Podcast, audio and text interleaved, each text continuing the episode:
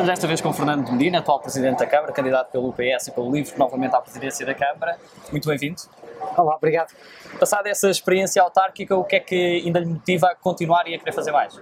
Ah, continuar a fazer aquilo que não foi feito, continuarmos neste processo de modernização da cidade, de qualificação do espaço público, de assegurarmos mais habitação acessível para os jovens e para as classes médias, de melhoria do transporte público, melhoria do, do espaço público e das condições de segurança, de vida, da autonomia dos idosos, há um trabalho imenso que há para fazer na cidade de Lisboa, que é uma cidade extraordinária, que se desenvolveu muito, avançou muito, mas podemos continuar a fazê-la avançar. Nasceu e estudou no Porto, mas veio para Lisboa cedo. O que é que encontrou em Lisboa que o fez ficar e como é que mudou essa Lisboa?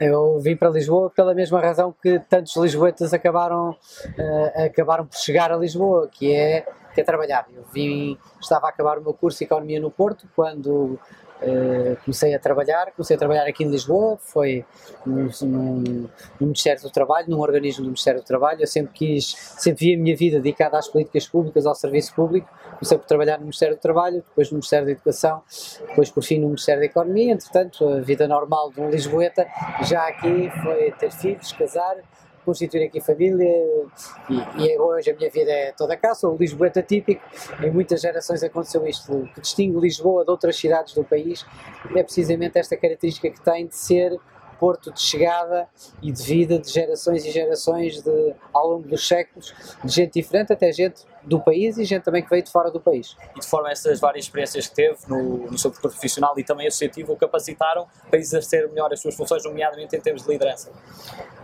Nós somos o produto não só da nossa formação mais académica, mas também de todas as experiências que vamos adquirindo ao longo da vida, ao longo de todas as experiências uh, cívicas, uh, pessoais, uh, profissionais, políticas. Eu tive o privilégio sempre, desde muito cedo, de estar em todos os meios onde estive, de poder ter aprendido muito, meios particularmente ricos para a minha formação e espero que os lisboetas reconheçam essas qualidades para continuar na liderança do município. Estamos aqui mesmo ao pé do aeroporto de Lisboa e o barulho perturba-nos de vez em quando também. Sente que há uma necessidade de resolver esta questão rapidamente? Ah, sem dúvida, sem dúvida, esta questão está para ser resolvida ainda desde os tempos do Estado Novo. Já nos tempos do Estado Novo, Marcelo Caetano no, uh, dizia que o aeroporto deveria sair deste local. E aí definiu, disse aliás que a cidade já tinha crescido muito, que já havia muita gente atingida pelo ruído, que já, que já iríamos atingir uh, uh, 11 anos depois, em 1980, ele escreve isto em 1969, o governo escreve isto em 1969, que iríamos atingir 8 milhões de passageiros e que por isso seria uma impossibilidade de continuar aqui.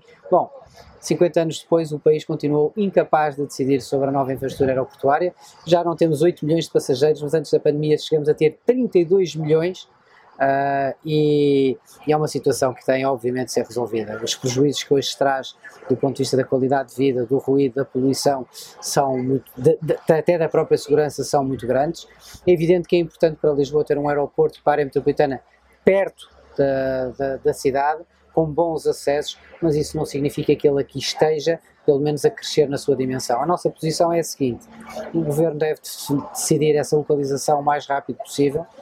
Eh, devemos, desde já, impedir a realização de voos noturnos e a solução futura, qualquer que seja, e aí não nos, não nos juntamos ao coro daqueles que têm uma opinião ou quer dificultar essa decisão, a decisão o Governo a tomará, deve ser perto da cidade de Lisboa uh, e deve permitir reduzir o que é hoje a utilização atual do aeroporto Humberto Delgado, porque o nível de impacto na cidade é de facto excessivo, como aqui se comprova tão bem. Passamos a um conjunto de palavras soltas, peço que me diga o que é que associa cada uma das palavras, numa ou em poucas palavras. A primeira é a educação. Educação futuro. Mobilidade. Uh, uma urgência. Loucos de Lisboa. Loucos de Lisboa. uma uma música. Jovens. O futuro também. Novas oportunidades. Uh, várias coisas, um programa muito importante que foi desenvolvido e o que eu espero que as pessoas também encontrem aqui na cidade de Lisboa. Martim Muniz. Martim Muniz, uma praça que ainda não encontrou ao longo das décadas o seu destino, o seu, a sua solução final, a boa solução. Espero que o consigamos fazer no próximo mandato. Ação social uma necessidade numa, numa cidade como Lisboa. Cultura. Cultura somos todos nós, é o que nos une, o que nos define e o que nos une. Bairro Alto. Bairro Alto, uh, história.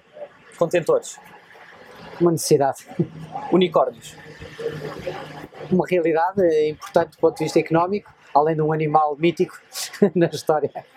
Segurança, Uma, um direito básico fundamental. liberdade, um direito e um, um direito em, ainda mais fundamental. Futuro. É aquilo que nos une, que nos movimenta como políticos, como projeto político. E se pudesse resumir Lisboa numa palavra, que palavra é que escolher? Esperança. Muito obrigado, Fernando Medina. Muito boa sorte para sua campanha. Obrigado.